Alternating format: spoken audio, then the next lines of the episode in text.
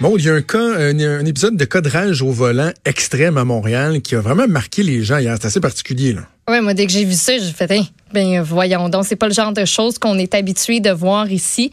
Euh, donc, hier après-midi, sur la voie de desserte de l'autoroute 40 Est, tout près du boulevard L'Angelier, il y a euh, un jeune homme de 23 ans qui était à bord de son camion de livraison. Lui était livreur pour Monsieur Livre Tout.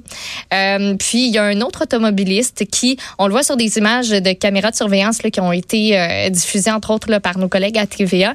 Il, y a un, il y a un véhicule qui ralentit et ben pour faire quoi? Ben pour euh, tirer en fait sur euh, sur le jeune homme de 23 ans qui a été atteint d'un projectile au bras, c'est ce qu'on dit. On craint pas pour sa vie, il a été transféré à l'hôpital et, tout. Euh, mais présentement donc le service de police de la ville de Montréal qui poursuit ses recherches pour retrouver l'automobiliste qui est à l'origine de ce cas de rage au volant.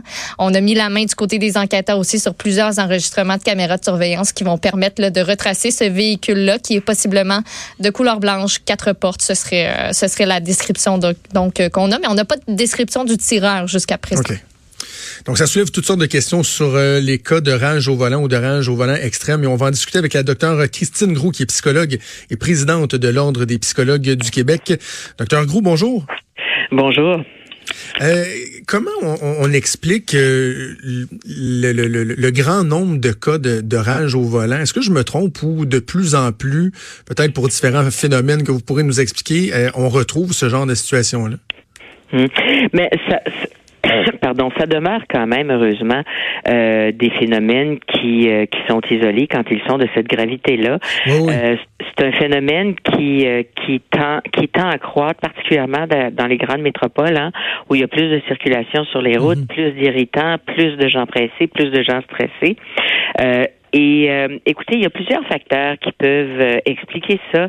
Mais chose certaine, la personne qui euh, qui fait preuve de rage au volant, elle fait preuve d'impulsivité puis de comportement agressif ailleurs dans sa vie. C'est-à-dire que c'est pas c'est pas isolé. C'est-à-dire que il y a des gens qui ont de difficultés d'autocontrôle que d'autres et plus de difficultés de régulation de leur comportement et de leurs émotions que d'autres pour toutes sortes de raisons. Certains, c'est en lien avec leur structure de personnalité, certains en lien avec la consommation, certains en lien avec euh, ça, peut être en lien avec certains problèmes de santé mentale et encore là, pas tous, pas toutes les personnes qui ont des problèmes de santé mentale vont manifester de l'agressivité. Mais je vous dirais que chose certaine, les gens qui ont ce potentiel-là, euh, ce sont des gens qui ont tendance justement à passer à l'acte, euh, ont tendance à agir plus impulsivement, puis ont tendance à être moins tolérants aux frustrations justement euh, que d'autres individus. Est-ce que c'est cliché, docteur Grou, d'imaginer là, une personne qui est euh, qui est pas heureuse dans son ménage, mais qui est pas capable de prendre sa place ou à son travail, qui subit euh, des pressions, du harcèlement de collègues de son patron, qui est pas capable d'agir, et là, quand il se retrouve derrière un volant, subitement, là, il y a comme une soupape. Là, c'est comme le, le, le, j'allais dire le véhicule, pas dans le sens de quatre roues, là, mais tu sais, la façon d'évacuer ce, euh, cette frustration là, puis ça passe par la rage au volant. Ben c'est certain que les personnes, si vous avez quelqu'un qui est très impulsif, puis qui a des difficultés à, à, si vous voulez, à contrôler son agressivité, et qu'en plus cette personne-là est submergée pour toutes sortes de raisons, parce que ça va pas bien dans son couple, parce qu'elle vient de perdre sa job, parce qu'elle s'est fait euh, engueuler par son patron, parce que, parce que, parce que. Donc, si vous avez à la fois un terrain fertile pour une personne, puis à la fois un contexte particulier, ben là, vous avez, vous avez plusieurs ingrédients qui potentialisent l'agressivité. Alors, c'est sûr que ça part de la personne, hein? c'est-à-dire qu'une personne qui est capable de se contrôler, parce que de l'agressivité, on en a tous besoin, c'est nécessaire à notre survie. Mm-hmm. Mais les cadrages au volant, c'est c'est qu'il y a une disproportion, c'est excessif. Alors, c'est une impulsivité qui échappe au contrôle de la personne. Et souvent, il y a des éléments irrationnels associés, notamment, c'est rarement de la faute de la personne qui est agressive, c'est toujours de la faute de l'extérieur, ce qui arrive.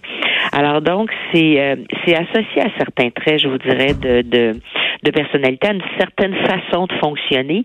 Et si vous avez un contexte qui, qui en plus est le déclencheur, ben là, on a un cocktail un peu explosif. Alors, cela dit, c'est malheureux. Heureusement, c'est assez rare. Euh, puis c'est sûr que euh, les, les, la meilleure conduite à tenir dans ce temps-là, quand on est capable de le voir venir, c'est d'essayer d'éviter l'escalade. C'est d'essayer justement de ne pas s'engager euh, dans un euh, dans un processus qui finira pas puis qui va juste jeter de l'huile sur le feu parce que la personne qui perd le contrôle euh, il, faut c'est difficile de prendre le risque d'aller essayer de la raisonner alors on sait jamais ce qui peut arriver c'est ça que j'allais vous demander. Comment nous, on réagit quand on est victime de ça, mais aussi, euh, moi, j'ai déjà assisté à des épisodes de rage au volant, mais tu sais, en tant que témoin, tu es arrêté à une lumière et là, ça commence à se parler fort. Il y en a qui sortent de l'auto, puis aussi, on, aimerait ça peut-être intervenir, mais qu'est-ce qu'on devrait faire dans le meilleur des mondes? Ben c'est ça. D'abord, ça se manifeste de toutes sortes de façons. Hein. Je veux dire, euh, klaxonner, crier, faire des gestes euh, impolis, suivre de trop près, bloquer, couper, toucher le pare-choc, sortir de sa voiture, puis en venir au cou. Ça se manifeste de toutes sortes de façons. Mais la chose à faire, évidemment, quand on voit quelqu'un qui risque d'être mal pris, c'est d'abord d'appeler les secours, d'abord d'appeler le 911. C'est la chose la plus efficace à faire. Euh, puis de, de, évidemment, on, on, a toujours le devoir de, de porter assistance à quelqu'un qui est potentiellement en danger. Mais si on on est capable de, garder une distance, puis si on est capable de laisser passer, si on est capable de justement d'éviter de confronter la personne euh, qui est en crise, ben vaut mieux euh, justement euh, essayer de prendre une distance, puis laisser la personne se calmer elle-même, parce qu'à ce moment-là, dépendamment de l'ampleur de la colère puis de la difficulté de la personne à s'autoréguler, ben les comportements peuvent devenir très imprévisibles. Moi, j'ai remarqué mon expérience personnelle, docteur Roux, quand j'étais plus jeune, je suis un peu plus impulsif. Là, ça m'est déjà arrivé de faire des signes, puis, là, t'accélères. Puis... Mais maintenant, ça, arrive lorsque, par exemple, on, est à une lumière. Des fois, ça, ça, se produit à une lumière. Euh, je baisse ma fenêtre, puis je parle à la personne de façon très calme. Oui. Ça, et, ça a tendance des fois, hein, parce que c'est facile de faire des, des, gestes avec une vitre fermée, de, de klaxonner, mais quand il y a un contact humain là, et que le contact il, est amorcé d'une façon euh, calme, posée si on veut, les gens ont comme tendance des fois même à se rendre compte qu'ils ont réagi trop fortement. Là, Exactement, mais ça, ça s'appelle contenir quelqu'un. C'est-à-dire que si on est capable d'interagir avec la personne puis de garder son calme, ce qui est quand même pas évident, euh, et que on est capable de, de demeurer courtois, capable d'écouter la personne, faut juste pas rentrer dans un argumentaire où on veut essayer de raisonner la personne puis de lui montrer ses torts. Donc, si par exemple on est capable de, de, de s'excuser de l'avoir blessé ou de l'avoir contrarié, euh, c'est beaucoup moins problématique, puis même ça va diminuer l'escalade. Mais vous savez, diminuer une escalade, ça demande certaines connaissances, certaines habiletés. Quand on est capable de faire ça, c'est une bonne conduite à tenir. Si on n'est pas sûr d'être capable de faire ça, la chose à ne pas faire, c'est d'alimenter le feu qui est en train de prendre. Mm-hmm. Donc, euh, ça, c'est la chose à ne pas faire. Si on est capable de contenir, si on est capable d'essayer de parler calmement, si on est capable de euh, d'essayer, de, mais tu sais, quand on n'est pas obligé, de d'essayer d'aller calmer quelqu'un, euh, ben on peut juste simplement lui faire un signe puis la laisser passer. Donc ça dépend beaucoup du contexte, ça dépend de est-ce que la personne nous bloque la voie par exemple. Ça nous bloque la voie, on n'a pas bien le choix, tu sais. Euh, mais à ce moment-là, sans s'exposer nécessairement, c'est peut-être pas peut-être pas nécessaire de sortir de la voiture. On veut on peut peut-être parler à travers la vitre. Euh, parce que sortir, ça peut avoir l'air d'une agression, là, d'un début de, d'être perçu comme un geste d'agression. Exactement. Donc, il faut, il faut essayer de garder son calme, ce qui est pas facile quand on est soi-même agressé, euh, de ne pas jeter de l'huile sur le feu. Puis, je vous dirais que c'est pas un comportement qui est excusable nécessairement, mais c'est un comportement qui est à tout le moins explicable parce que il y a effectivement une variation, dans, dans les individus, dans leur capacité de gérer leurs émotions, de gérer leur comportement, euh, de gérer leurs paroles. Sais. Et euh, donc, on n'a pas tous le même filtre, on n'a pas tous la même contenance. Et euh, puis, quand quelqu'un a des difficultés de gestion de son agressivité, ben tu sais, à la limite, si c'est des choses qui se produisent souvent puis qui ont tendance à se produire dans différents contextes, ben là, peut-être que c'est un signe que la personne a besoin de se faire aider. Est-ce que c'est très masculin comme phénomène, docteur Grou? Ben, les cas de rage au volant sont plus fréquents, euh, sont plus documentés chez les hommes, mais l'agressivité, c'est pas un phénomène qui est exclusivement masculin.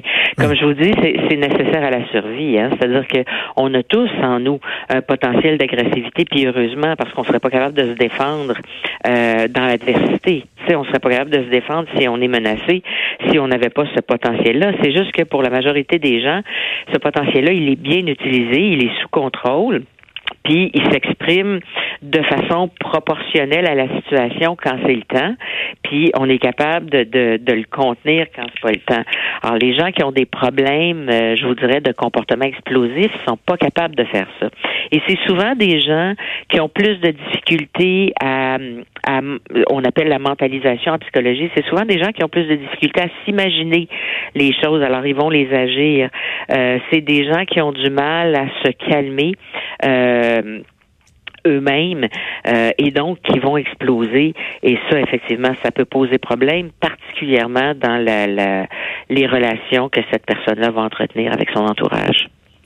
Docteur Christine Groux, psychologue et présidente de l'Ordre des psychologues du Québec, c'était fort intéressant. Merci de nous avoir parlé. Ça m'a fait plaisir.